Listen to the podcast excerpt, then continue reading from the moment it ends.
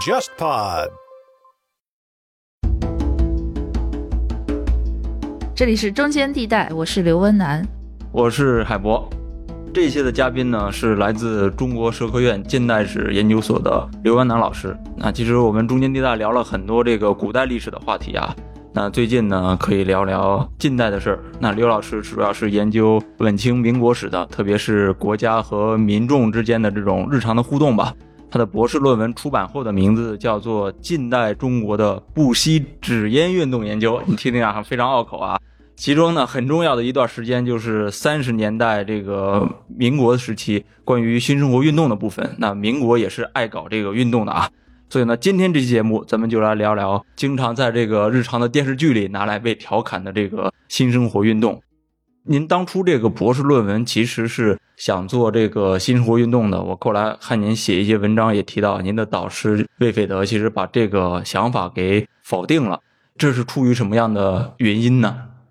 因为我觉得，因为魏教授自己做很多新生活运动的研究，他还有一篇专门的论文，哦，就讲儒家法西斯，就是他用这个来定义新生活运动。我觉得他基本上还是觉得这个问题已经做的差不多了。呃，原因是因为他是从政治史和思想史入手，在研究新生活运动。他从思想史的角度看，他就认为这是一个儒家和法西斯杂糅的这样的一个思想资源。然后，那他从政治史的角度入手呢，就认为这背后的主要的驱动力还是像立行社、蓝衣社这样黄埔系的这样的一些秘密组织。所以，他也是通过有一些档案资料什么的，就得出这样一个结论。他觉得，就基本上他看到的新生活运动就是这样的。他觉得当时的原话是 "It's done，做完了，没啥可做。我觉得可能很多的做民国史的这些大牛吧，我觉得都会有这种感觉，就认为这是个二流的题目。这不是一个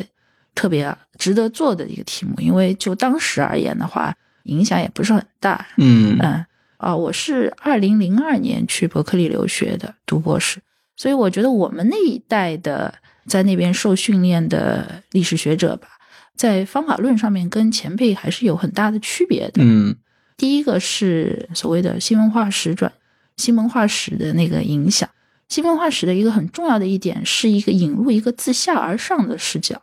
新文化史为什么它新新在于它重新了定义了文化？文化的话，它不再是一个就是作为精英阶层能够垄断的一个特别好的可以流传下去的东西。文化是所谓的一种风尚吧，我觉得。所以我更关注的是新生活运动它对于普通民众的影响。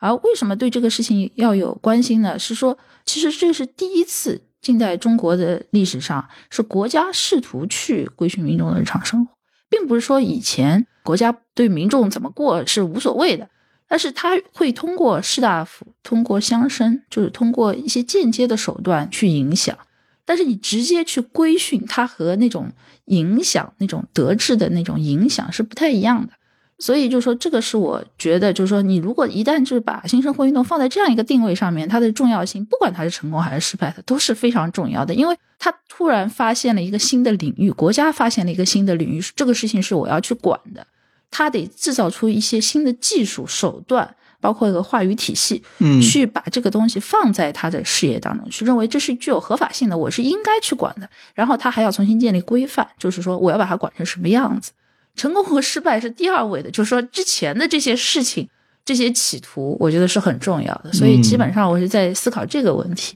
虽然它在现实意义上是一次失败的运动，但是引申到一个国家开始注意到有些地方，我是还是要管起来的。对，就是它进入了国家的视野。而且他以这种方式进入国家的视野，我觉得是很重要的。对，其实我们在很多这个电视剧里也是被拿来调侃的一个场景啊，就是说老蒋搞新生活运动呢，经常是喝一杯这个白开水，这是一种新生活，他所谓新生活运动的一个象征吧。其实，在这个历史学界，普遍都是把这个一九三四年蒋在南昌发表了这个新生活运动之要义，作为这个新生活运动的起点。可以请那个文南老师先介绍一下这个奖。它是之所以搞这个新生活运动，它的原因是什么呢？哎呀，这个就说来特别话特别长。还是讲到我们的方法论嘛，就说我理解的历史学，你要讲什么东西的原因啊，往往不会是一个单一的原因，它往往是不同时段的历史的发展会叠加在一起，会变成这样一个东西。如果一定是说原因的话，我们往常理说，可以是从晚清到民国的一个，甚至是到后来的共和国时期的一个发展的一环。什么样的发展呢？就是从帝制向一个现代国家发展。你从帝制国家的话，那就是臣民，你就服从就好了。所以这也就是说，国家不会直接去管你民众日常干了些什么，我只要把税收上来了，我打仗的时候有兵，兵能征得上来，那就可以了。那什么样一个是个现代国家呢？现代国家的话，民众是要是一个新民。梁启超讲的就是说，新民说当中很重要的一点就是说，你的每一个民都得是有就是现代的知识、现在的能力，然后能够为国家能做出很多贡献。那每一个民都做好的话，那你的国家自然而然就强盛起来了。这种富强的基础就在于这个民，所以这整个现代化的话语体系也是建立在这样一个民众改造的基础上面。然后那进入民国以后，那只是一个政治上的改变。啊，那新文化运动，所以你看新文化运动和新生活运动经常会搞在一起，也是因为有他们，我觉得某种程度上是有成绩的关系的。新文化运动也是希望去改造民众，那他这个是知识分子的一个自发的一个启蒙的运动，他们也会上街啊，跟民众做很多宣讲，这个是就我觉得是一种社会力量，或者说知识分子的力量。再往前走一步的话，那国家直接进入。那就是新生活运动，然后那一旦进入的话，就是说民众就会越来越习惯被国家直接的管理，嗯啊，然后那后来的一步一步的话，就是那我现在的话，我就觉得就是嗯，管的就没有不会是觉得那么突兀，就说这你也要管，大部分你要管都还是挺服管的，就是有这么一个过程，这是一个最长的时段。那我再说一个中时段的话，中时段的话，你可以讲的是一个是抗日。还有一个就是呃围剿苏区，整个一个蒋介石的军事行动，嗯，所以他需要有一个军事动员，他会发觉军事动员是不足够来解决他的目的的，所以他在第四次围剿就前后应该是三二年左右吧，他的幕僚杨永泰就给他提出一个口号，就是三分军事，七分政治。啊，这个就是军事的胜利是要有很强的政治的辅助，其实说就是说民众要被组织起来。要真正认同你这个政权，嗯，自发的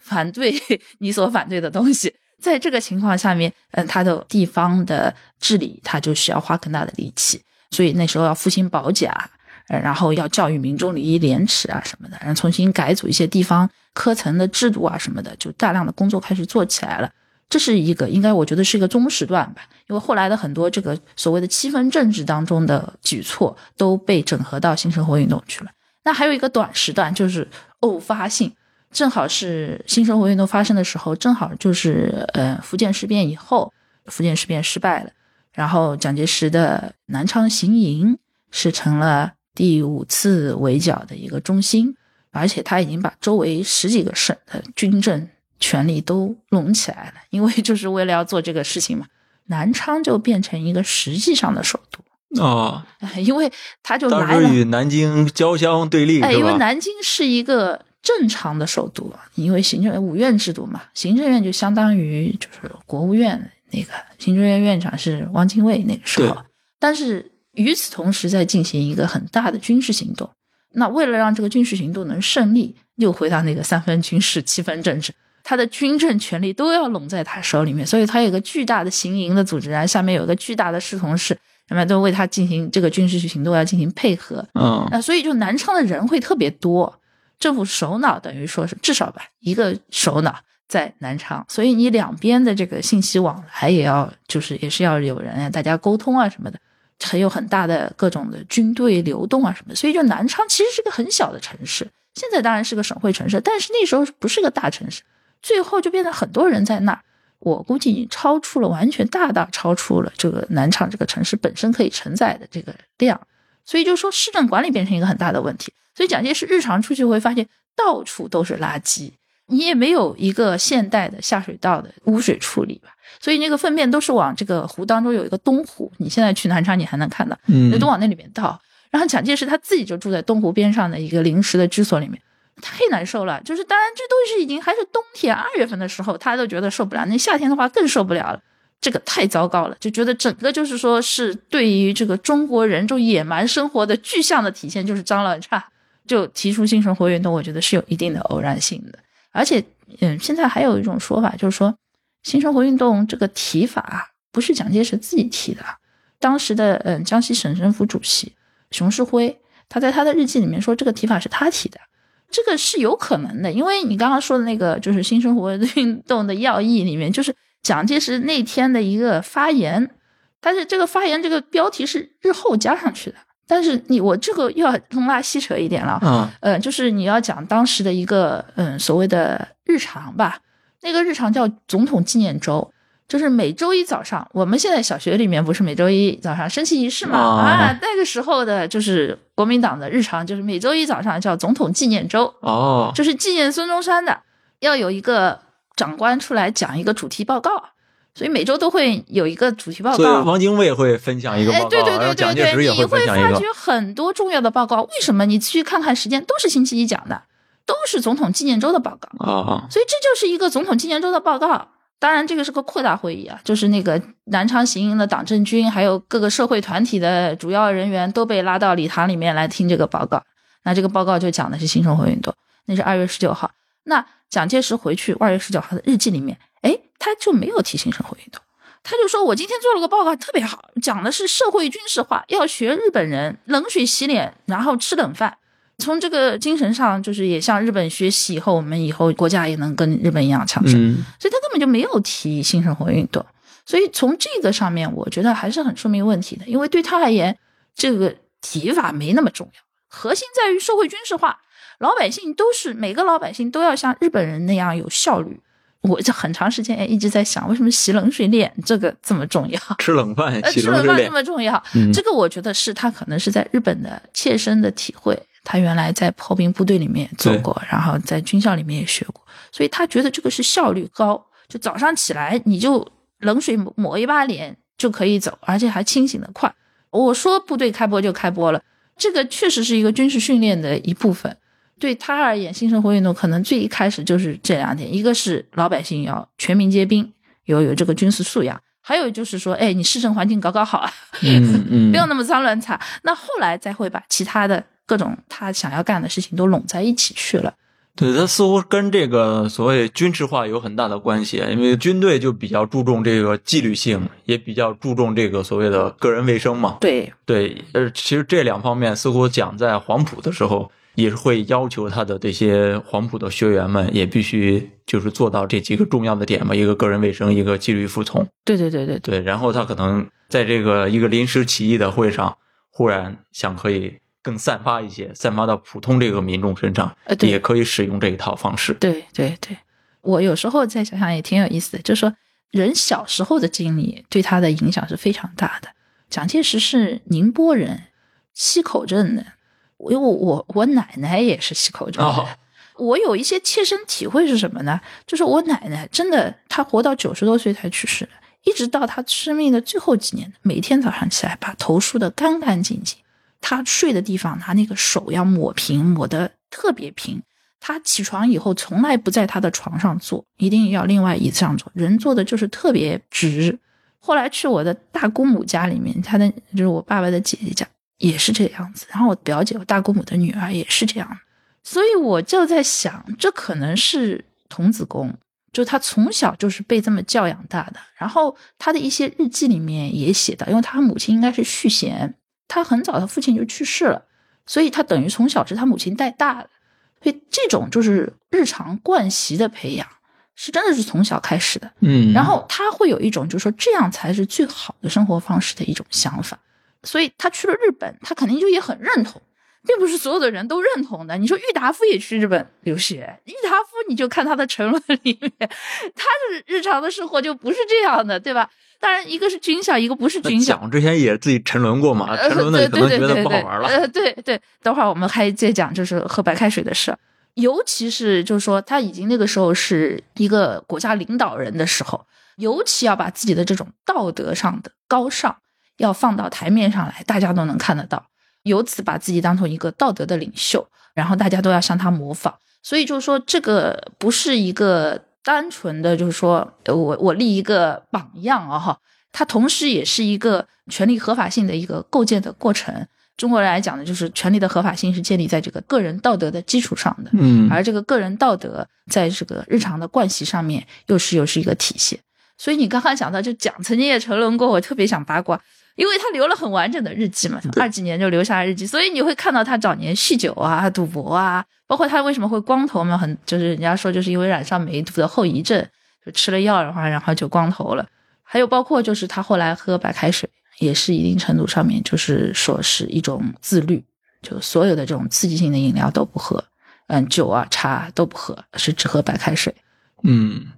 其实整个新生活运动里面是规定了很多类似的这种鸡毛蒜皮的生活细节吧。其实也有很多涉及这个个人环境卫生啊，涉及这个公共秩序的。我在想，是不是也是因为您刚提到那个他是宁波人嘛？那是不是也是因为当时其实整个中国这个城市化的比重嗯其实是非常低的？嗯那人呃开始涌进城市的时候，他其实是不太知道这两个，一个是农村的生活作息跟城市的生活习惯是不太相同的吧？对对对，所以你讲得特别好。你说蒋介石他其实是小镇青年，对，所以他也不是个纯粹的就是农村人。农村就是我个人觉得啊城市化的洗礼是非常重要的。以前就是你想最初的就江浙一带的城市化，其实就是上海，嗯从上海开始的是。呃，很多市政的规范都是从那边开始的。举个例子啊，就是说我以前我有个上海我们同学就说起他奶奶，那时候刚刚从无锡乡下过来，住到租界里来，他就家里面扫完地，他就把那个簸箕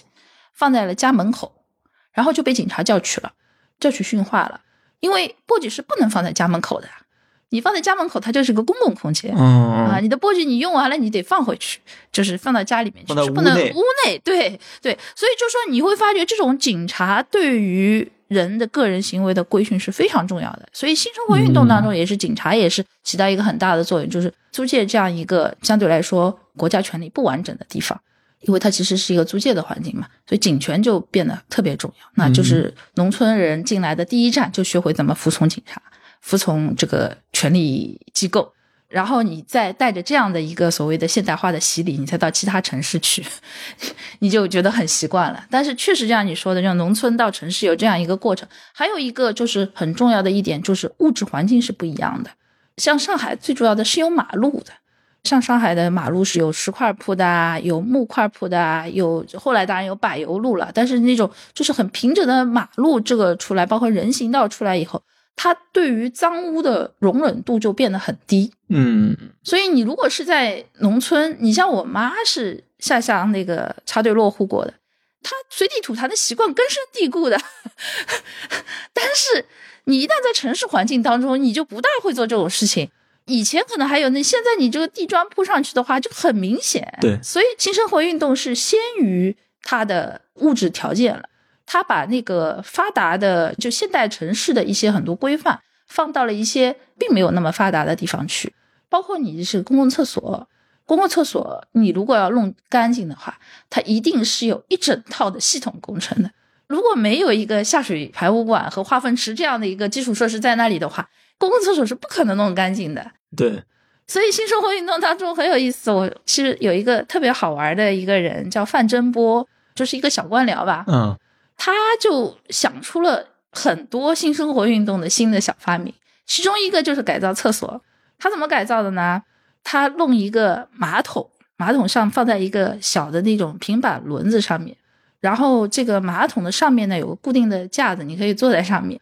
下面的马桶呢就可以拉出来，因为因为有个轮子嘛，你可以拉出来，然后倒掉，然后这不就干净了吗？你就可见而知，这是一个就就基本上就是一个公共的一个大家一块上马桶的地方，对吧？最后他这个图都画的很漂亮，在那个新生活运动的那个年报上面。嗯本来也觉得哎这个就过去了，最后我是看到了文史资料上面一个回忆，有个人是当时的亲历者，就说就是范增波就是这个人发明了这样一个新式厕所，结果臭不可闻。你可以想象，在一个很封闭的小的空间里面，然后所有的这个东西在里面，一天去拉出来清理一次，它可以臭到什么程度？所以在没有下水，就是没有活水和那个就是说化粪池的这样一个情况下面，你的任何创新只会带来很意想不到的 结果。本末倒置。对对对，嗯所以我也想说，就是新生活运动，就是说蒋介石把它做成一个这种精神上的一个改造的运动，但是就往往就会被这个物质基础所限制，嗯，所以就会出现一些很滑稽的事情。所以他的很多就被嘲笑的地方啊，我觉得是很多时候是当时的客观环境造成的，但是并不是说他很多的主张是不对的，或者说他本身是值得嘲笑的，而是说只是说说在一个很错误的时机干了这个事情。嗯嗯，其实是没有认识到这个广大农村地区，或者是更一更些，偏远，就物质条件还没到的地方，它其实是达不到这个达不到这个要求卫。生程度的。对对对对，嗯，其实我们呃也可以看到，从整个新生活运动里边儿，它的主管单位我看的也很有意思，它是一个新成立的组织，叫做新生活运动促进会。那它之后是变成了一个行政系统吗？这个也是一个逐步发展的过程。一开始的话，蒋介石也没打算怎么样，你就说在总统纪念周上面讲一个事儿，对吧？然后就提出来呢，下面有人执行啊对，有人执行啊，那就轰轰烈烈的就搞起来了。他们就是什么搞全城大扫除，嗯，全部都发动起来，那几乎还我算了一下，可能是三分之一的南昌人都被发动起来，哦家里家外的做大扫除。然后大扫除以后呢，他们当时有个还有一个就是当时的风俗习惯，就提灯游行，二月十九号嘛，差不多还在正月里呢。啊，所以就说那个时候又是改了那个要革新嘛，所以就新年也不许过，就只许过过元旦。所以就说提灯游行，大家都很乐意啊，就等于像开灯会一样，然后大家各种花车啊什么的，就轰轰烈烈就把事儿给干起来了。那干起来的话，嗯，蒋介石觉得哎挺好的，那我们得接着干啊。接着干的话，就开始组织就是新中国运动促进会了。嗯，嗯啊，就开始要在南昌先设个总会，然后各地设分会，然后各个他又打电报给各省市的领导说，你们大家都得搞起来。但一开始他就这么一说，并不是一个事前规划组织，对，特别明化的那个。然后南昌呢，也就是他手下师从市里面的，就是他手下的幕僚就先搞起来。嗯，所以一开始最开始搞的那个九十几条，一半是规矩，一半是清洁，都是琐琐碎碎的，什么不要随地吐痰啊，然后公共场所要排队啊，不要大声喊叫啊，走路靠左啊。不乱扔垃圾啊，就这种东西，还要洗脸啊，要刷牙，要守时，对吧？要节约东西，基本上就是这种碎碎碎碎的事情。所以当时胡适也是觉得，就是你靠这个你就能复兴，你开玩笑吧？就是 你这个国家建设靠这个行吗？就是一开始是很凌乱的，因为他手下的那些人吧，我觉得水平真的也挺有限的。那他让各地去搞了，各地也不知道怎么搞啊。当然，就说最简单的，就模仿你南昌怎么搞，我也怎么搞，对吧？嗯呃，我也大扫除，我也提灯游行，然后那我也建一个会。那问题是，这个会是怎么弄的呢？就是你刚刚讲的，就是诶，南京和南昌其实是等于变两个首都了。南京有自己的想法，南京汪精卫觉得新生活运动是应该是一个道德运动，道德运动很重要的一点，它是自愿的，不应该是一个靠强制力来做的事情。嗯而且你有很多都是个人的习惯，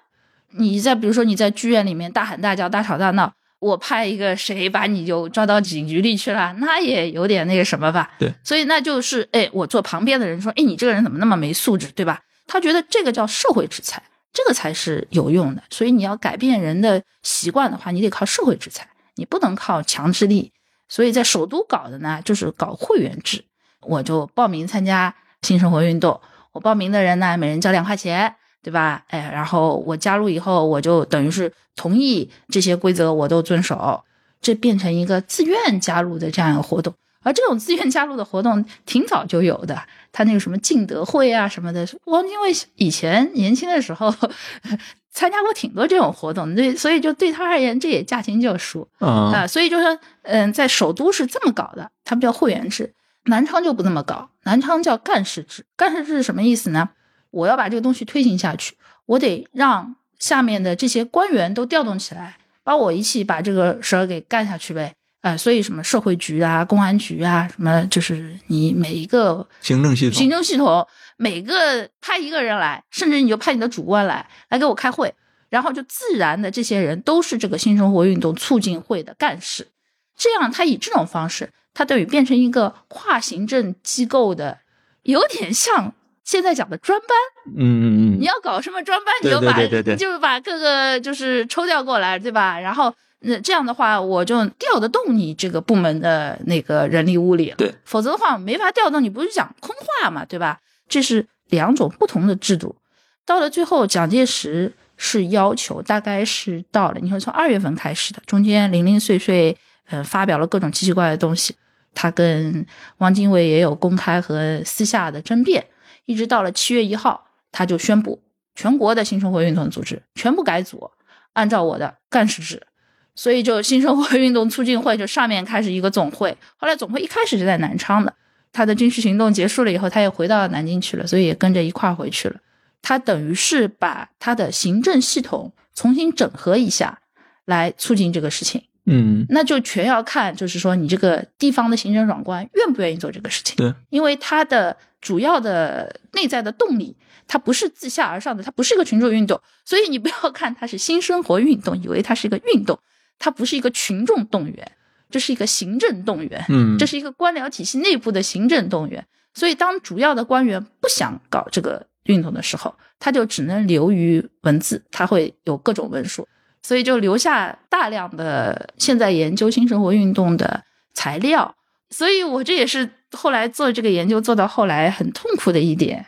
你的材料很多，但是同质化很高，呃，也不能太说明问题，你甚至都不知道它到底怎么样，你它只是一个文本的积累，对，会大量的这样的东西在那边。然后我看很多人的研究也是基于这样的，就是官僚机构内部生成的这个材料。所以一套官僚汇报的文哎，本。对，那你说你成功也好，失败也好吧，它就意义不是很大，而且它十有八九它是失败的，所以你就再重复说一遍它是如何失败的，也不是特别有意思。嗯，所以新生活运动做到后来就很绝望，尤其是我去了第一次台湾收材料回来，去了国史馆什么的，基本上都看了一些材料，那连档案都看过了，你会发觉还是这些东西，我就很绝望。回来跟叶老师讲，然后跟叶文新老师讲，我说，哎呀，真的觉得这个没法做下去。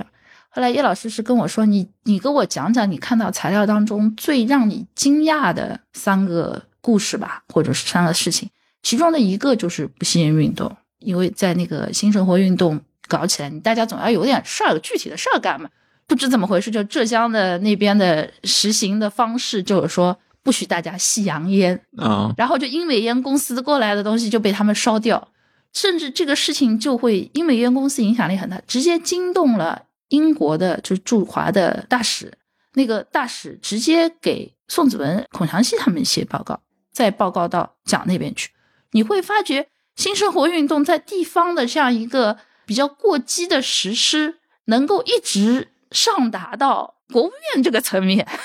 所以你说，我就觉得这个事情是挺奇怪的吧？这就变成我后来就博士论文当中的一章，我就会仔细去分析当中的原因是什么，这个权力的架构是怎么样，这样信息是怎么传导过去的。呃，为什么不吸烟运动会被挑选成为就是嗯性生活运动的一个实施的一个点吧？这就变成我那个嗯博士论文的一部分，就是这个就是因为如果我要做新生活运动作为一个整体的话，我没法做，嗯因为最后你会发觉它就是一个大框。蒋介石把所有当时他想看的事都往里扔，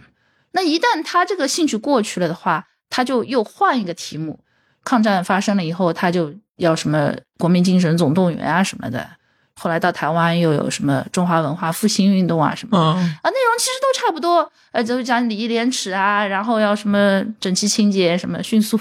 但是他会换个题目，呃，然后又接着再做一遍，他整个动员的机制也差不多，也是一个自上而下的从官僚内部的动员，然后具体对民众的影响呢，还真是大家谁都讲不清楚，嗯，就就会变成这样。其实，在那个新生活运动初期，您刚刚也提到，像在浙江发生的这种不吸外国烟的这种类似的事件，其实有点跟他的运动本身的目的有点偏离了。北京甚至有出现了所谓取消所谓奇装异服的活动。我看到有材料还说上街上就是看裤腿的问题，可能裤腿过松或者说过紧就剪人这个裤脚。其实类似新生活的一些举措，是不是跟现行的法律其实是没有这个配合上的，或者说他们期间是有一些冲突的？新生活运动的一些行政规定和当时的国家法律之间是不是有出现了这种碰撞跟摩擦呢？这个也比较复杂，就是说分两条线来讲吧。就当时来讲，第一就是新生活运动具体应该干什么，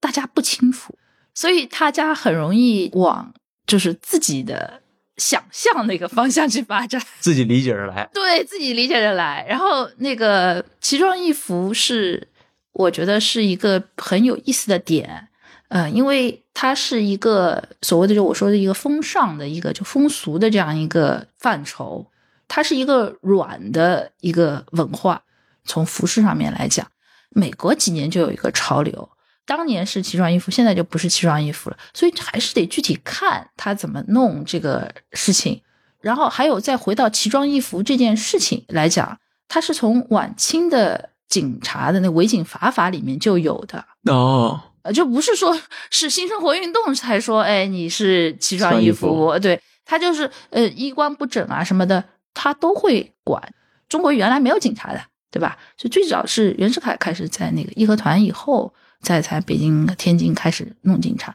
他的警察制度是模仿日本的，除了维持治安、嗯执法以外，还有一个就是这个风俗改良，所以就是说是本来就带有这样的一个教化的性质的。也如果是这样的一个理解的话，就觉得哦还行，也没有那么离谱哈。再就是说是当时我看到是那个泼硫酸的那个东西，跟那个外国尼龙有关，所以它有一个是国货运动的延展，因为正好是一九三三年的时候在是搞国货运动，是穿着那个呢的衣服的，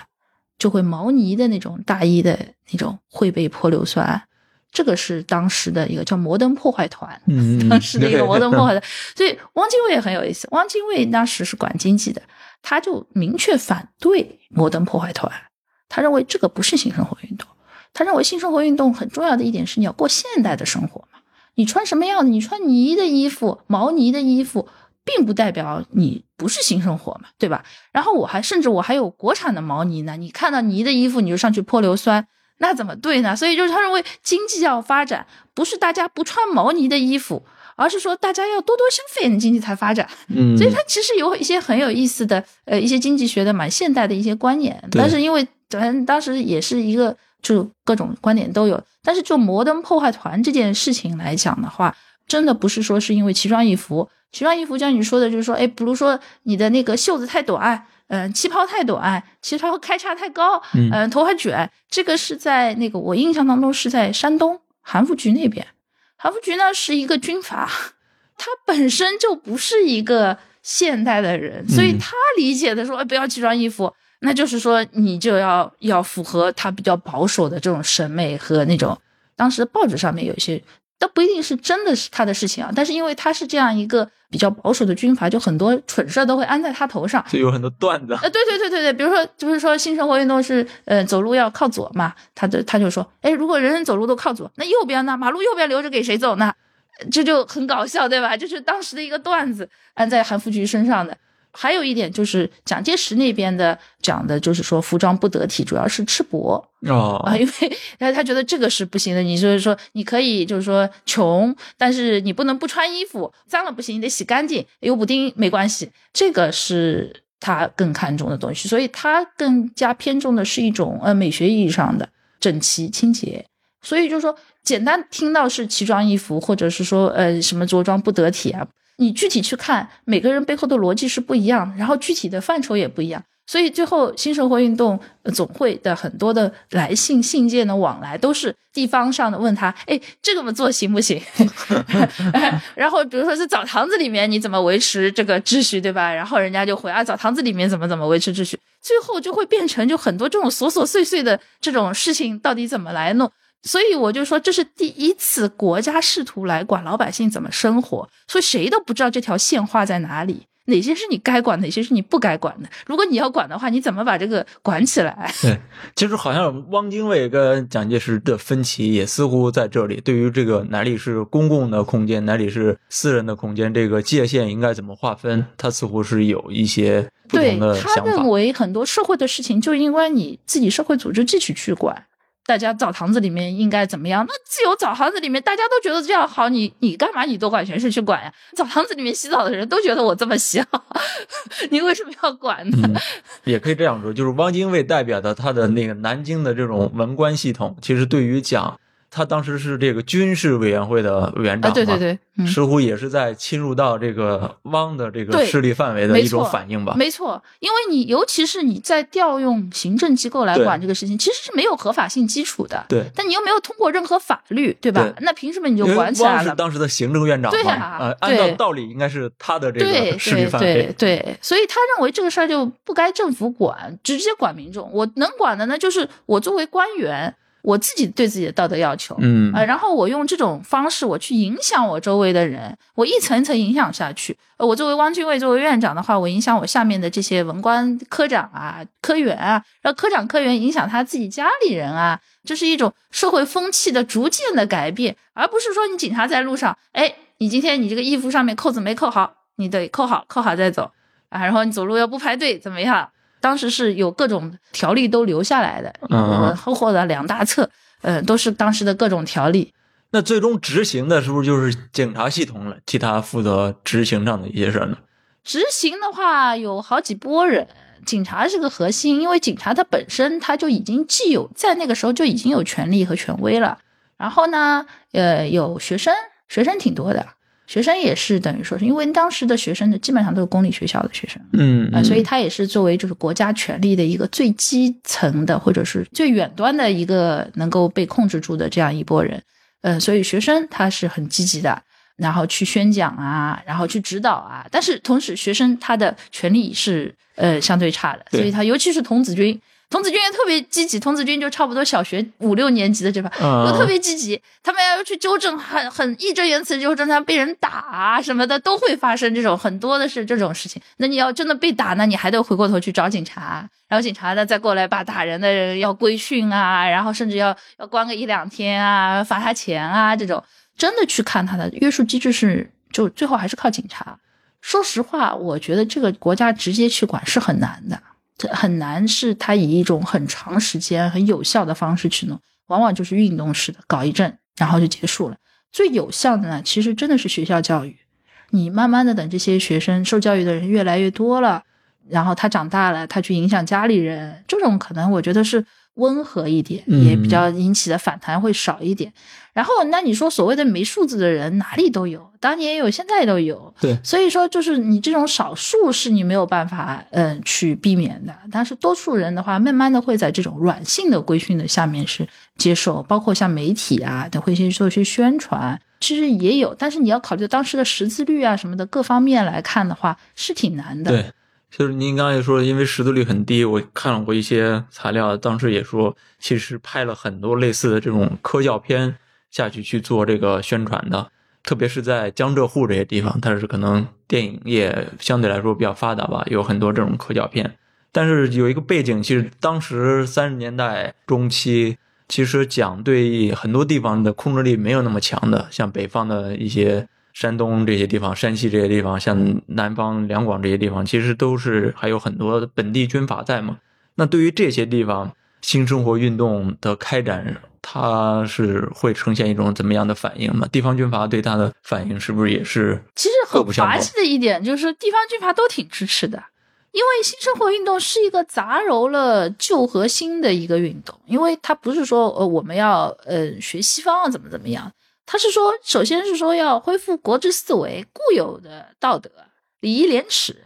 然后再讲就是，哎，礼义廉耻反映在日常生活当中，就是要怎么怎么样过好新的生活，衣食住行都要符合他定出来的规范。阎锡山和那个韩复榘榘，对对对，他们基本上讲的就是这些。你包括后来新生活运动就变成了一种表达效忠的方式。那个像刘湘，他们不是就围剿到后来就入入川了嘛？对啊，然后所以就是说是刘湘也等于是呃号称就是说，哎，我服从中央了。那他的一个表示就是说，在四川搞新社会运运动？对。然后你这随着这个蒋介石的那个围剿的部队往哪走？那你像湖南进湖南，就在湖南搞新社会运动，嗯，所以它变成了一个我归顺中央的一个标志。然后你想，在两广一开始是没有的，两广事变以后，啊，马上三六年六月份以后，马上就新社会运动，就第一波就开始搞起来了。这个东西吧，呃，申金夫的那本书里面讲到了，他说觉得认为这个像像乐队马车展示性质的，我觉得我挺同意的。嗯你说我表达效忠吧，我是把兵权给你好，还是把财权给你好？那我都肯定是不愿意嘛。但是我又要表达效忠，那怎么办呢？最简单的事情，我我新社会运动啊，所以 这反而变成一个效忠的一个表达效忠的一个很好的哦方式。呃，你至于做嘛，反正也就那么回事吧，因为那个很简单，你就谁表面文章不会做一做嘛，发几篇文章。然后就是下面你们要管管大家什么排队啊、秩序啊、清洁啊，对吧？能有动静弄起来，哦，他后来变成了这样一个呃，这是我这是我的一种个人看法看。法看法，对，其实还有一种说法，就是说新生活运动是一种战前的动员运动嘛，就是军事化运动，因为它军事化的特征特别明显嘛，也是为了抗日做准备的。您是怎么觉得这种说法呢？这个一定啊，这个就是，所以我最开始的会讲就是说，嗯，长时段、中时段和短时段。嗯你从中时段来看，就是军事动员，我把它称为组织和训练。它对于地方民众的地方社会的组织和训练，这是有两点，一个是组织，还有一个是训练。嗯呃，这个是很重要的，因为它的军事行动的两个目标，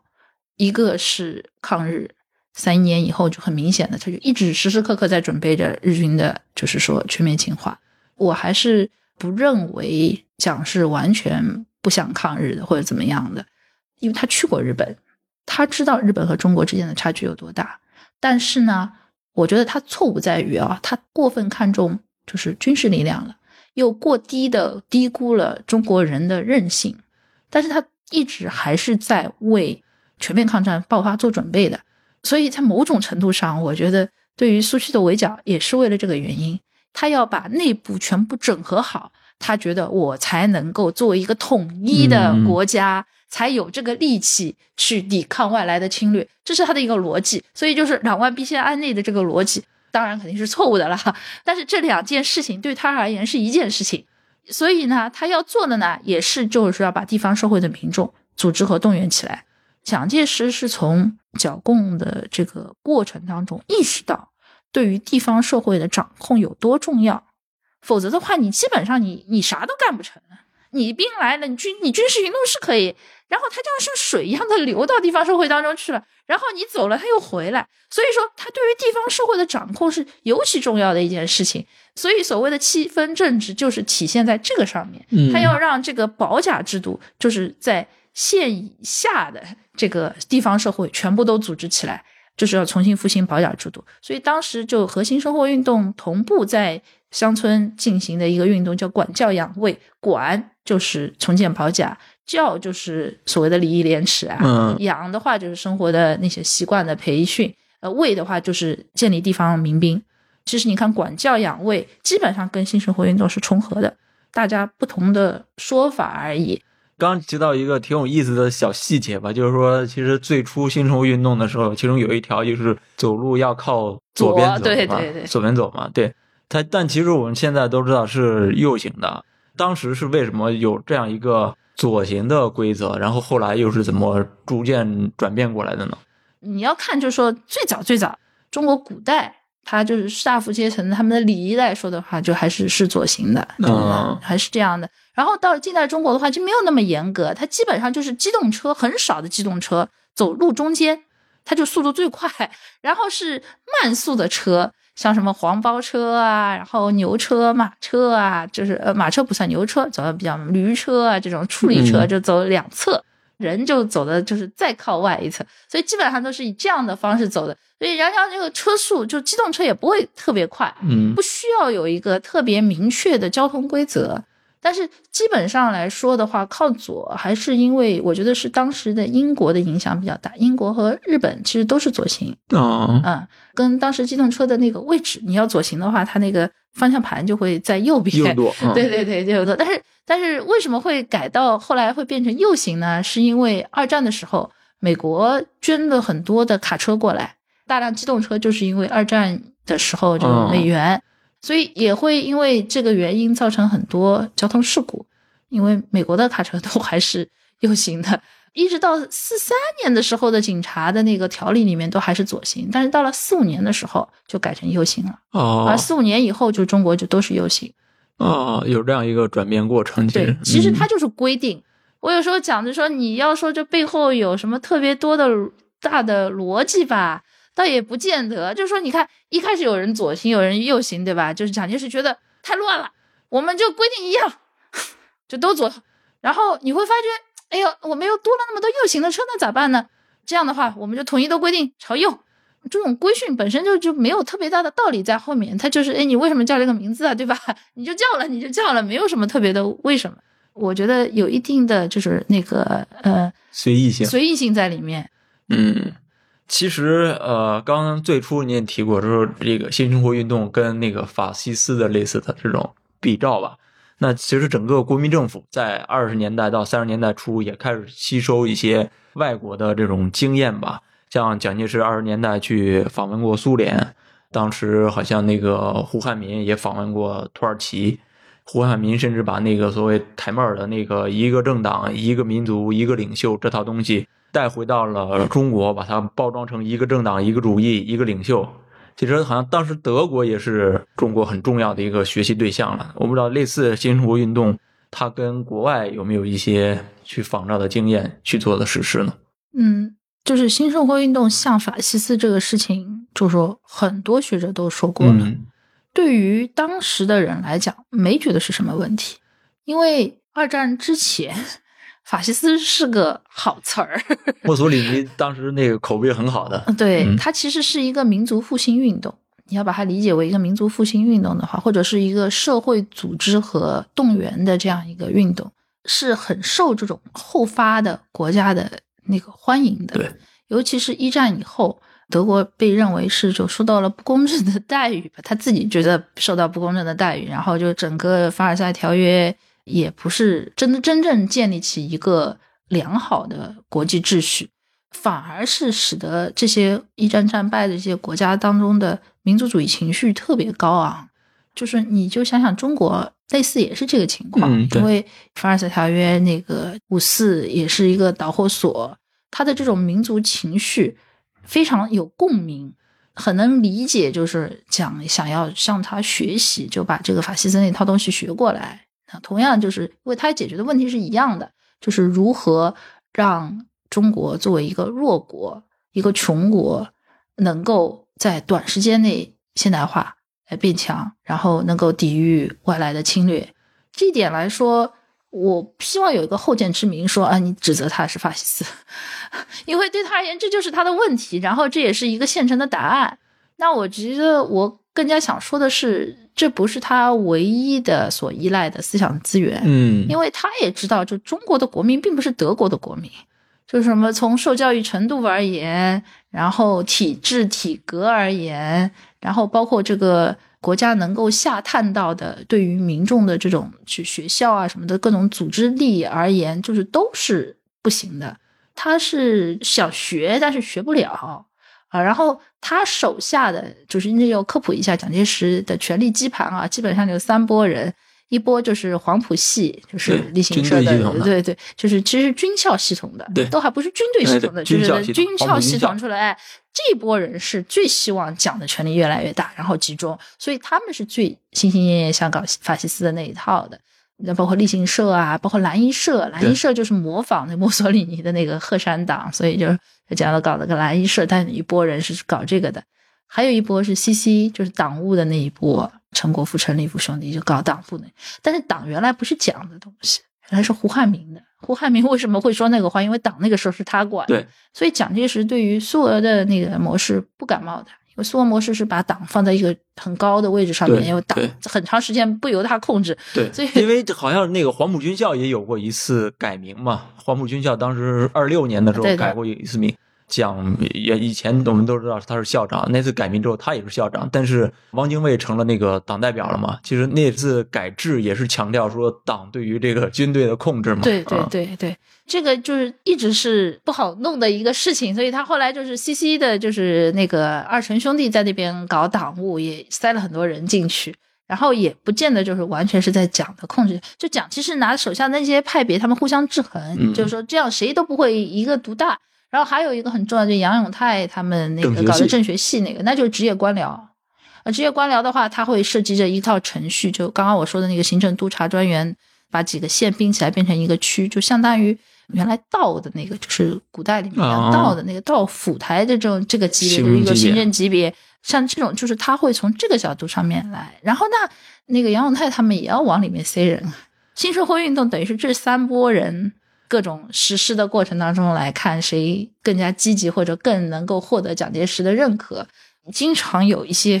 呃互相不一样的东西出来，嗯、也是也是这个原因，比较像法西斯的，只是这三波当中的一波。那啊政学系的话就很讲究，就是说要教化，要依靠地方士绅的这个力量。呃，我们讲土豪劣绅嘛，呃，但是他认为不是所有的士绅都是地方精英，都是坏的，不是土豪劣绅，所以有一些好的，我们要利用它，要发达他们的力量来呃恢复做保甲啊什么的，就是从这个上面。那 CC 的话呢，就从从党务的角度来看，就是说明他们有党部在他们手里面，所以他们要希望党部、地方党部成为发动新社会运动的一个呃一个生力军，所以他就会这样。啊啊，所以各个就不一样。然后后来蒋介石还引入另外一个力量，就是就是基督教青年会的力量啊啊，因为他自己他和宋美龄都是信基督教的嘛，他就认为基督教青年会讲劳动服务是非常好的，所以就是让基督教青年会去来发动，就在学校里面搞劳动服务，在学学校和公务员里面搞劳动，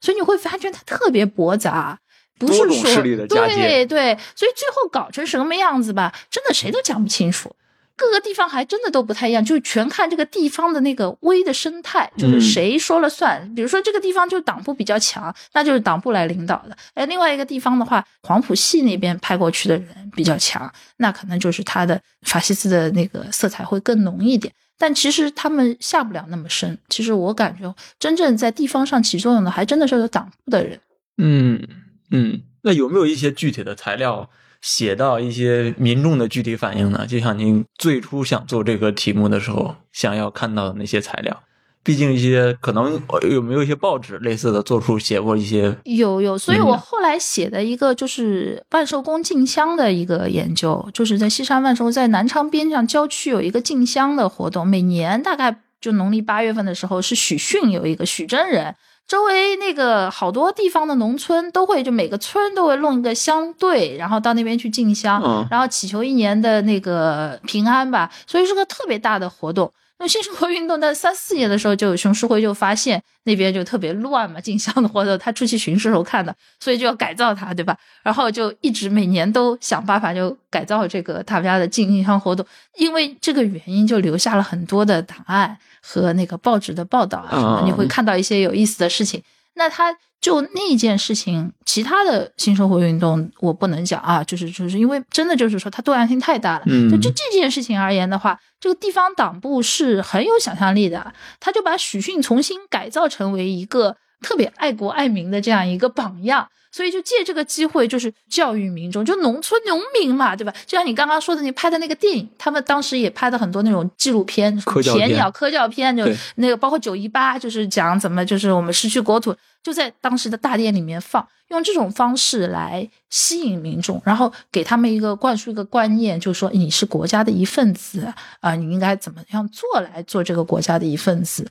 呃，你的日常应该怎么样的道德里面是包含着爱国的这样一个成分的。他就利用了这样一个已经有的一个场域来做这个事情，其中有一个很有意思的，就是说老百姓都不爱听这个。地方党部的官员怎么办呢？就大殿里面大家不是去进香嘛，一波波进去进香，只许进不许出。那你就一波进去，里面塞得满满当当，只许进不许出嘛。大家里面就开始给你做报告了，就是讲了，讲完了再让这波人出去，然后再有一波人进去继续。那最后老百姓都逃了，我换个地方进香不行吗？都不爱听，那怎么办呢？再给那个地方的保甲发那个就听课的那种竹筹，你得拿着这个竹筹，你进去听了才能怎么完成任务。可想而知，就我这个是只能逆着倒推啊，就是他讲东西，老百姓其实没兴趣。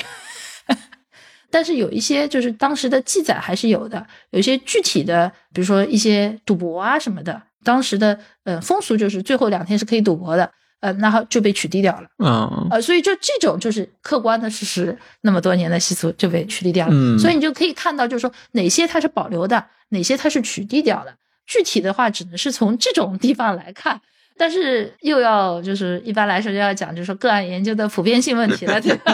啊，你说这个小事情怎么能普遍的来说明新生活运动的影非响呢？常严谨啊。但是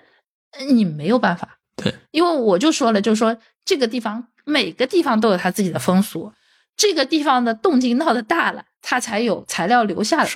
是留下来，你才知道它背后的逻辑是什么，就它哪些管，它哪些不管。你换个地方也是这样的，就如果我要管的话，我哪些要管，哪些不要管，我哪些能管，哪些不能管。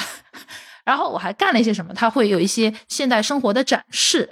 就是他们开这种就是新生活运动促进会的那种，就是我说那个干事会啊，嗯开会说，哎，马上要要搞这样一个展示了，我里面要有什么什么什么，比如说我要有一个现代家庭的展示，现代家庭怎么放桌子，怎么放椅子，怎么样采采光通风这种东西，他们拿不出来。拿不出一个模板来。拿不出一个模板来，所以你就说，就南昌的这些党部里面的人都不知道现代生活的家庭应该是怎么摆设的。那你反过来就来说，就是说，其实这个东西没有那么直截了当的。你与此相反的，你看一看当时同一时间的点的《良友画报》里面的现代生活的展示是什么样的。也就是说，在南昌这个地方和上海这个地方，他们对于现代的理解、认知差的非常非常大。你如果不通过个案的话，你看他的官样文章，基本上都差不多，也没有什么特别有意思的东西。嗯呃，所以就只能是看就材料能带你到哪里，带到哪里。所以我觉得这也是历史研究的局限性吧，但是它也是它的魅力所在。真的不能你想怎么样就就你想问什么问题就一定有答案的。对，这个这个是我觉得跟其他学科很不一样的地方，尤其是你像人类学啊、社会学啊，你可以做访谈，对吧？你可以你做执行研究、做量化都可以。当你想问问问题的时候，你你就可以去问，你就会能找到答案。但是历史不是这样的，历史的话就是说，你仅有的这些东西，我能说明什么问题？呃，然后你不断的去追问和琢磨，我仅有的这些东西能说明什么问题？有时候你换个视角，或者说你换一种问问题的方式，呃，来获得你想要的答案。但有些问题问出来就真的是没有答案的。但是我觉得没有答案本身也是一种答案，你恰恰说明了他的接受者是沉默的。嗯嗯，他的接受者并没有欢喜雀跃或者极度的反感，他是沉默的。嗯，这沉默本身也是一种反抗对啊，对，油盐不进嘛。其实 对，这也是一种反应嘛。对，也是一种反应。所以这个事情吧，就是挺有意思的。嗯，哎，我很好奇，就是到了一九呃三七年全面抗战之后，因为新生活运动是三十年代中期开始的嘛，那这之后有没有一些因为战争带来了一些新变化呢？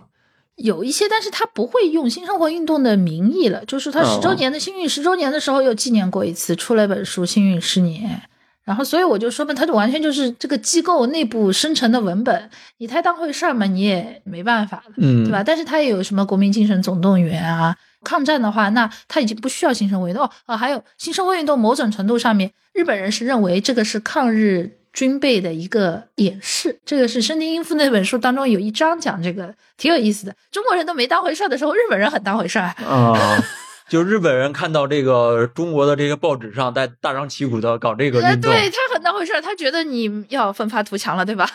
要在提防我们了，要搞那个，要搞，要在准备就是抵抗了。你就是说，就觉得蒋介石这个人也没有那么简单，所以要注意啊什么的。嗯所以这个也挺讽刺的一件事情。对对内部和外部会对一个事情做出不同的反应。对对，还有还有就是很多事情的话，我就说像新生活运动主张的很多生活习惯，它是要有条件的。嗯，哎，对，你没有条件的话，你也讲不清楚。呃，就是说你连饭都吃不饱的时候，你衣服都没穿呢，你活都活不下去的时候，你还生活个啥呀？先活下去才重要吧。对所以就是说也没有多余的人手来搞这个事情。新生活运动虽然是一个现代的生活，就是他主张一个现代的生活，对于民众日常生活的一个现代化的一个改变，嗯，但是它背后的价值观是传统的，是礼义廉耻，是我们民众中国固有的道德观。但是我们失去了，然后我们反而是在外国人，就西方人是眼身上看到了更好的呃生活方式，反而是他们那种更好的生活方式体现了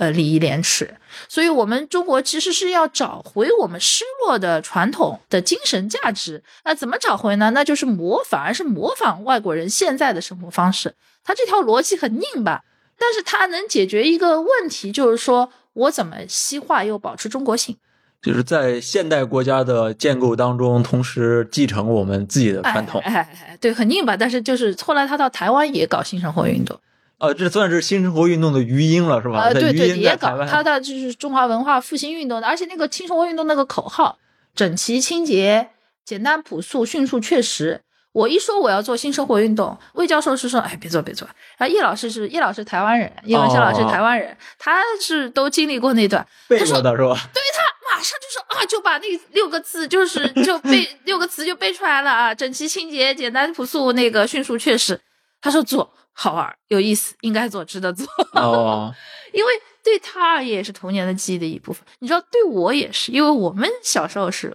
五讲四美三热爱。真的很像，一边我在读福柯的《规训与惩戒》的时候，一边在读文明化进程的时候，一边在教台就在想五讲四美三热爱。就对我而言，最一开始的动因是，这不就是文化五讲四美三热爱吗？你看我蒋介石就开始搞了，但后来发觉根本不是一回事儿啊。我觉得也是不能把表面上的相似看作背后逻辑上面的相似，但是表面相似呢，又确实反映了呃类似的处境。你想讲五讲四美三热爱的时候，就是你刚刚讲的，就是一个城市化的过程，在一个社会失序了很长时间，要重新恢复秩序的时候，要强调，要重新要建立一些最基本的公共规范，啊，所以就它反而发生的。时间点是有它的一定的相似性的，所以它会出现一些相似的运动。比如说，哎，你坐电梯的时候是不是自动扶梯？你靠右啊？你看，你看，你就有人就会发帖子。你看，你你不靠右，你看你给你贴一个，你看香港人是怎么样的，对吧？你看那个伦敦地铁是怎么样的？你看北京地铁，你看左一个右一个，对吧？那你这这就是蒋介石讲的社会制裁了。你会觉得，哎呦，不好意思，那么没素质。但不会有说，因为你站在左边了，你就把你揪下来。不让你坐地铁，呃，不会，不同的规范会以不同的方式进入我们的生活，依照不同的逻辑，哪些是要管的，哪些是不要管的，哪些是要介入的，哪些是不直接介入的，呃，是不一样的。我觉得我对于新生活运动的研究，虽然也没有特别深入吧，但是我觉得这是一个让我可以去思考这些问题的契机。嗯，那蒋当时推到台湾之后，新生活运动是发生了一些。就是刚才您说的这种变化，他在学校里为主，所以就是他是以学校为主对，所以就是说在学校里面讲这些东西是比较好的，因为学生就本来就是一个规训的场所。其实归根结底，新社会运动就是规训。传统就是一般来讲的，就国家管两件事情，一个是道德，道德就是说我希望你做成什么样的完人；还有一个就是法治，法治就是说哪些事情是绝对不能做的。就是杀人不行啊，偷盗不行啊，这种是绝对那是违法那什么，所以在这个基本上国家就管这两头，中间其实就是大家自由发挥，对吧？然后就是新生活运动其实是进入了一个新的领域，就是规训这个领域。嗯，我希望你何种方式做，但是你做的这个事情呢是最基本的生活的规范，这些规范它跟你日常你要干的其他事情没有特别大的关系，对吧？对。但是他把这个最基本的东西管住了。这就是规训，然后他是无差别的管，呃，你像如果是德治的话，你就说就刑不上大夫，礼不下庶人，他还有一个身份在那边。传统中国是很讲身份的，儒家他他基本就讲身份。你如果是平民老百姓的话，你怎么样都无所谓，这大家都理解你本来就没素质嘛，对吧？但是在国家现代国家的视野下，所有的民是平等的，理论上啊，就是是平等的，所以他们都要遵守最基本的这些规范。这个规训就是在这个基础上来达成的，在转型期，所以就会出现就新生活运动这样的一个。那我们现在所有的小孩进公立学校的洗礼以后出来，全都是规训过的，所以我们就不再需要这样的一个规训。所以这个规训是由学校这个场域来提供的。其实呢，我们也就说现在更好的就说它是社会化吧，对吧？所以这个是我的理解。啊，明白。那。呃，其实您那个博士论文，当然咱们之前说过，就是写的是这个不吸烟运动了。那不吸烟运动当时的题目其实叫“为爱国而戒烟”，对。但是现在其实，呃，我们能看到有很多的标语也是吸烟有害健康，它可能跟这个个体的健康健康呀，或者是公共也公共卫生，北京也现在这公共场合进行这种控烟嘛，它跟公共卫生可能有一些关系。那从一个国家目的，然后到个体健康的转变，也存在这种控烟的问题，也存在公欲跟 私域的之间界限的问题。我不知道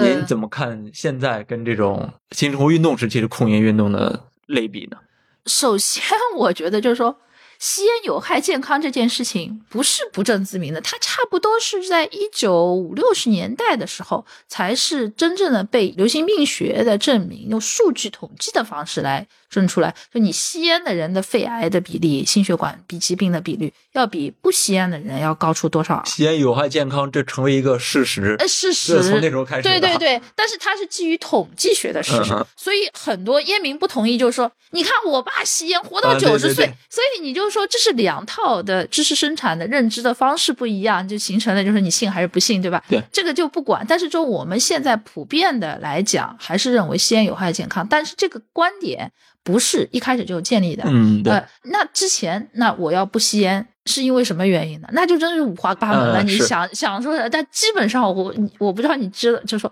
真的，我的研究表明是真的是因为经济原因啊，吸烟是一个高成本的事情。是因为要用国货哦，因为那个时候大量的纸烟，所以我说为什么是不吸纸烟运动，不是不吸烟运动？你可以吸烟斗。晚清的时候的不吸卷烟运动，就说我的替代方案是你吸烟斗，你吸鼻烟都行，就是你不要用外国人生产的纸卷烟，那个是机制卷烟，那就是一个工业生产品。甚至于到了后来，已经有国货的，就是国，就现在南洋烟草公司他们国货卷烟厂起来的话，它主打的是，就你吸国货烟，对吧？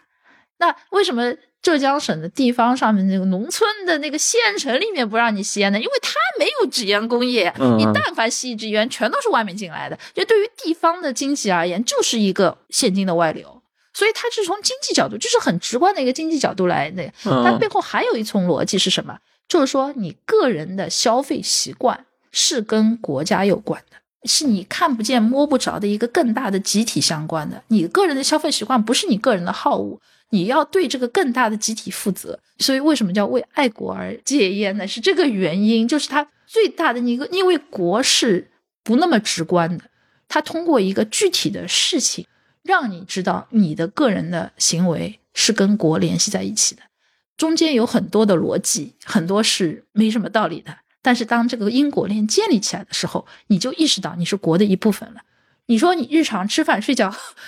工作跟国有什么关系呢？当你抽一支烟的时候，你突然就被提醒了，你抽了这支烟，国就要因为你而亡了。这是什么感觉？我就从晚清几次这种不吸烟运动当中看到，这个的逻辑构建就是这样的：就是你抽这支烟，国就亡了。你要新生活运动也是道理是一样的，就说你看你随地吐痰吧，国就要因你而亡了。那你好好的就是把这个规范都做起来，哎，民族就为你兴盛了。日日常就被提醒你是国的一部分，嗯嗯，这个是一个很重要的一个点。你成功或者失败都不管，但是你这个逻辑被构建起来以后就是很重要的。这个我觉得是。中国这个就 nation state 就是国族国家构建起来一个很重要的一个需要被补全的一个逻辑环节，就是民众要每个人要被提醒，你做的很多事情是跟这个国有关的。嗯嗯，对对，我们之前那个很多研究都会说，整个现代民族国家构建的过程当中，会说语言啊。民族啊，嗯，这些建构可能都是非常大的一些，对对对，比较抽象的一个东西，对。那可能您这通过这个不吸烟，就是这种鸡毛蒜皮的日常生活，也是一种其实是建构的过程。哎，对对对对对，其实很多你日常注意到很多，对很多，嗯，然后对，这是一方面，嗯，所以就跟现在就不一样。现在我们讲控烟的话，它还是一个国家行为，你要注意，就我们的那个控烟的那个框架协议，是我们国家。去跟 WHO 签的啊啊，所以就是说，这仍然是个国家。但是你看，像北京、上海大城市，嗯，公共场所的抽烟吸烟率是降低的。对，你到你稍微往内地走一点点，火车一下来，站台上面就全都是点上一支烟了。这个跟学校教育确实有关系，嗯，然后跟整个生活状态啊什么的都是有关系。但是还有中国还有一点就是，最后你会发觉是我们现在限制的是公共场所抽烟。公共场所抽烟，对，讲的一个是什么原因呢？就是你有不吸二手烟的自由。对，你虽然是有个人是有吸烟的自由，但是同时其他人是有不吸二手烟的自由，所以它建立在一个还是建立在一个自由的话语这个基础上面的。所以公共领域这个又讲到，就是公共在公共的空间里面的人的行为是受到限制的。但这并不代表说你的个体的自由受到限制，因为公共和你的私领域是不一样的，所以这个又是另外一套现代性的这个话语当中的一个很重要的点，就公司领域的分界。所以就是说，呃，你会发觉，就新生活运动当中，它设立了很多关于你如何在公共场所应该如何表现的一个很重要的地方，就不能大喊大叫啊，然后不能横冲直撞啊，然后要穿上衣服不能赤膊啊。然后就说你一定要排队啊，就是就包括刚刚我们说行路行左呃要靠左啊，就是都是这样的。就是你在公共场所当中，你就不再是一个有完全自由的人。你有在私人领领域当中，当然你的自由也是不以杀害别人为前提的。但是在公共场所当中的话，这就是一个就福柯讲的就自由主义的治理术的问题。自由的前提恰恰是在于每个人都遵守了被规训了。有很多这种日常的细节，你也很难确定它到底是公域领域还是私域领域。比如有条规则就是说指甲要常剪，常常要洗澡，这种就是其实是对对对，你很难 hygiene 就是个人卫生的问题。对，嗯，你很难区分这种个人还是公共之间的差别。对对对对对。其实我们当代生活中也有很多类似规范啊，比如地铁上不让吃这个食物。其实类似应该也也有很多了。其实它跟那个大街上不让抽烟 类似，有点像，但是又不太一样。我说实话，那个我是很后面才意识到，在公共交通上面是不能吃喝的。对，我是去台湾的时候被人制止，当面制止了。哦，我非常羞愧。就是说，他跟我说，这个在公共交通上面是不能吃喝的。嗯，呃。所以我一直就在想，就是它背后的逻辑是什么？嗯，因为我们就规训的一个很大的特点，就是就是所谓的叫 normalization，就是说规范化，就是有人把这个什么是对的，把那个 norm 告诉你了以后，你就遵守就得了，你不用去想，不用追问为什么，对吧？就是规训的一个很重要的特点，你就是应该这样的。但是我就忍不住要去想，你背后的逻辑是什么？我想第一就是说是怕弄脏，就是就很怕你就是公共。的场所就被弄脏，你增加了这个清洁的负担，这个是我觉得是一个很重要的原因。第二个就是一个美学的原因，就不雅观。嗯嗯。然后反而是卫生，就是你在公共场所中吃东西不卫生，这个东西反而是在很比较靠后的，这是我琢磨出来的啊。呃，然后因为因为这个，我觉得是有点一以贯之的。你从就是讲新生活运动那个什么。新生活运动是很大程度上是接受了那个西方的那些规范，也是一样的。就大家觉得就是在公共场所做这种事情，就是说是不雅观，有一定的这样的一个那种美学的考虑。还有一个就是卫生的考虑嘛，卫生的考虑不是说是说你吃饭吃你自己不卫生啊，而是说是说你会把什么残渣啊什么的弄在把人家就公共的环境弄脏。嗯，类似其实改造这种 民众日常生活的运动或者方式，是不是很多政府都很乐意去干的事儿？历史上有没有这种可以跟新生活运动对照的这种东西？有没有类似的成功的案例，或者比其他失败的案例呢？哎，我觉得五讲四美三热爱运动还蛮成功的，虽然他后来也不搞了，后来什么七步七要什么的，反正就是我整个小学、中学的这个过程当中，都受到这种规训。包括看我们家小孩的那个，就是小学的他自己就是都有，但是那小学的那些社会化的一些要求就不是国家出来的统一的，那就是他们小学自己的有一些规训，讲礼貌什么的，春经师长什么的各种各样的这种对类似的这种，就在这种个人的日常行为之外的这些要求。你说成功的话，我们以现在的这种方式生活。就已经是成功的，真的真的是这样，就是所以我觉得它是有一个强大的国家权力在后面做后盾才能的，包括前几年的这样厕所革命嘛，嗯啊，就是我觉得还是很明显的。现在你就外面逛个街，你着急上个公共厕所，基本上没有特别臭的。了，那跟我小时候完全不能比。对，所以说这些年就是，所以我就说物质条件是很重要的，并不是说。你把人的观念改变了，他就自然而然能改变的。嗯嗯你没有给他提供物质条件的话，是没有办法的。就比如说不乱扔垃圾这件事情，农村的话没有一个公共的收垃圾的东西。那现在的话，基本上就是民生工程做起来了以后，确实是有就是定期的，就是收垃圾的，甚至还有垃圾分类。是你就是看你的权利的基盘的能下探到多大的地方，然后它能为这个好的日常生活提供多大的物质保障。如果没有这样，日常有人来开着车来收垃圾的话，你就再说我不要乱扔垃圾，我还是会乱扔垃圾的，因为没有解决方案。是这不是一个观念的问题。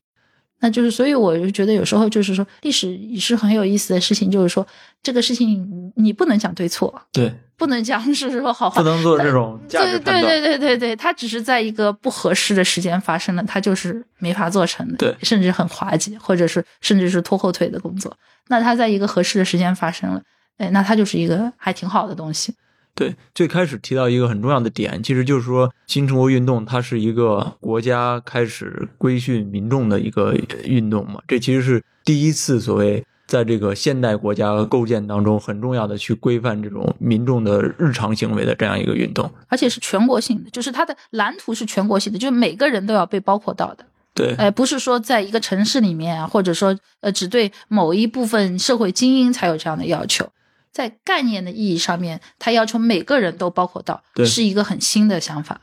嗯，好，这期非常感谢文南老师跟我们分享了这么多关于新生活运动的研究啊。其实这种鸡毛蒜皮的日常生活跟政治勾连起来，你就可以发现，其实每个人民众的生活跟国家的命运开始这个息息相关起来了哈。好，这期我们就聊到这儿，下期再见，拜拜。